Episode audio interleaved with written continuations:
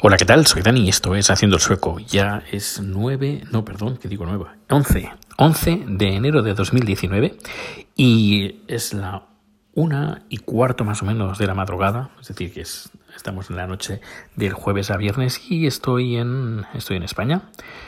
Estoy en casa de mis padres y, bueno, eh, Chat está jugando un poco con su teléfono y yo aprovechando grabar este podcast y comentarte las últimas novedades y las últimas noticias, porque hay, hay unas cuantas.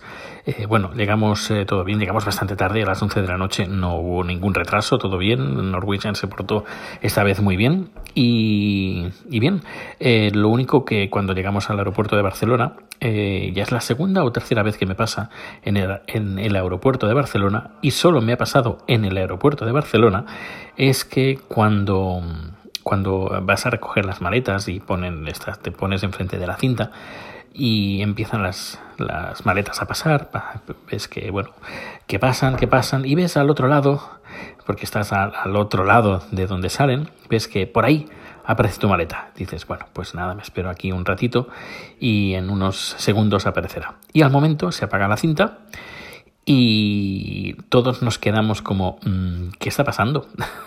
¿Qué pasa que no, han, que han apagado la cinta? Así que nos miramos los unos a los otros. Había incluso un padre que iba con los niños, solo un par de niños, intentando pues eh, que tranquilizar a los niños que no se escaparan eh, y controlando la maleta que estaba también a punto de llegar.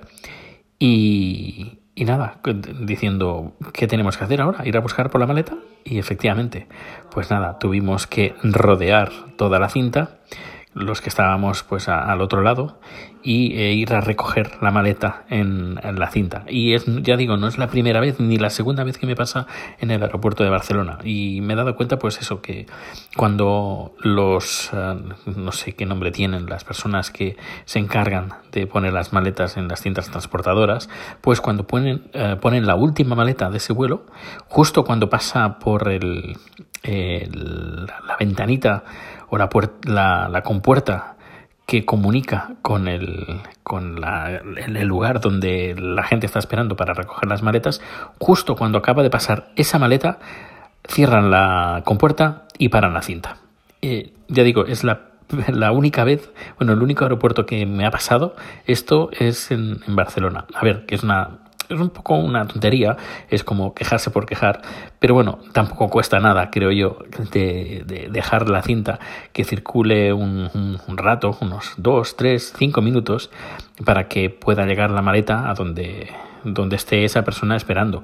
A ver, que no, no es un problema muy grave, pero en este caso, por ejemplo, imagínate que hay una persona pues que va en muletas o va en silla de ruedas o gente mayor que se sitúa en una en, justo cuando entran en el recinto para recoger las maletas, pues en la parte más eh, más accesible para, para esta, esta gente. Incluso hay aeropuertos, como por ejemplo creo que el de Bangkok o el de Estocolmo, por ejemplo, también hay lugares donde están habilitados para que la gente que va en silla de ruedas se puedan poner ahí y puedan coger las maletas sin tener que pelearse con otra gente que, que también está cogiendo maletas. Pero claro, eh, si te paran la, cinta transportadora justo en el momento que pasa la última maleta, pues eh, la gente que está esperando, pues se tiene que mover.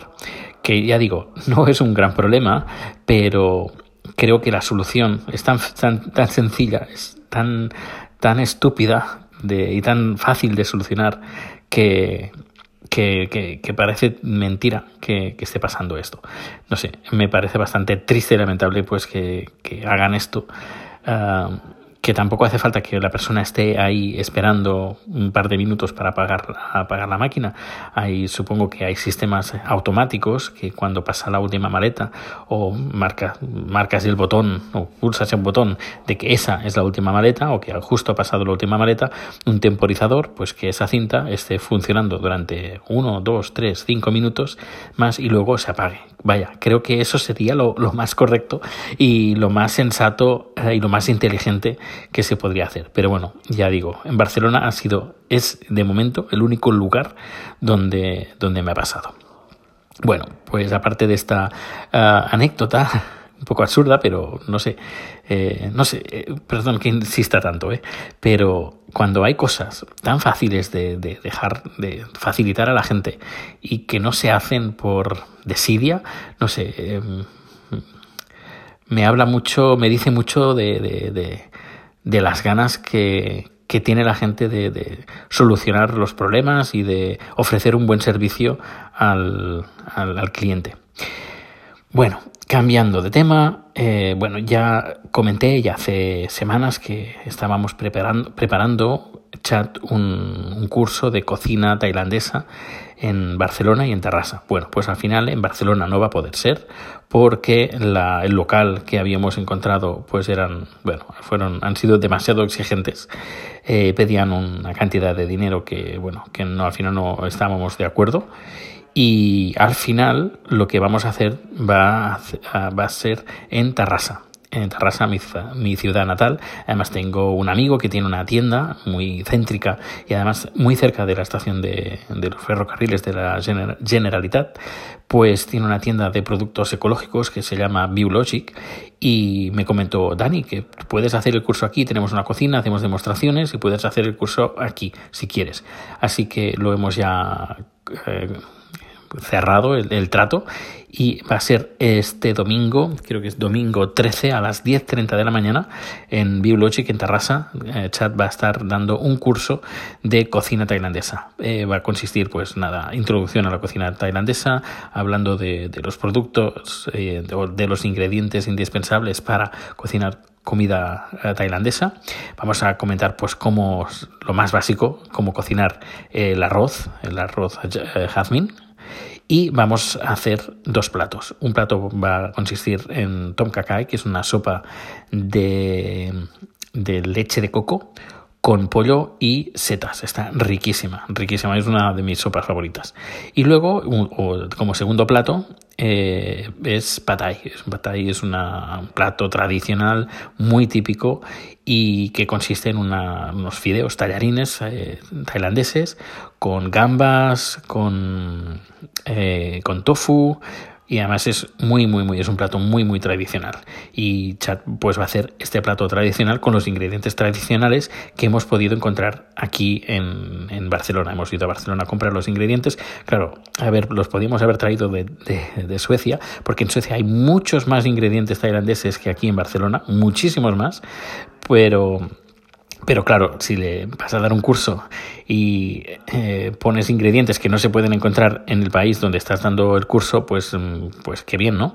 Pues hemos decidido pues eh, ir a buscar estos ingredientes aquí para que la gente que quiera hacerlo, pues lo pueda hacer sin ningún tipo de problema y con los ingredientes que se pueden encontrar en cualquier, bueno, no en cualquier supermercado, pero sí en los eh, supermercados que tengan una sección uh, de asiática eh, importante o en, en, centros comerciales, no centros comerciales, en, en, tiendas, en pequeños supermercados especializados en ingredientes de, de Asia. Así que el domingo va a ser el cursillo. Es un, va a costar, en principio va a costar 20 euros, todo también, depende del, eh, del número de personas que vengan.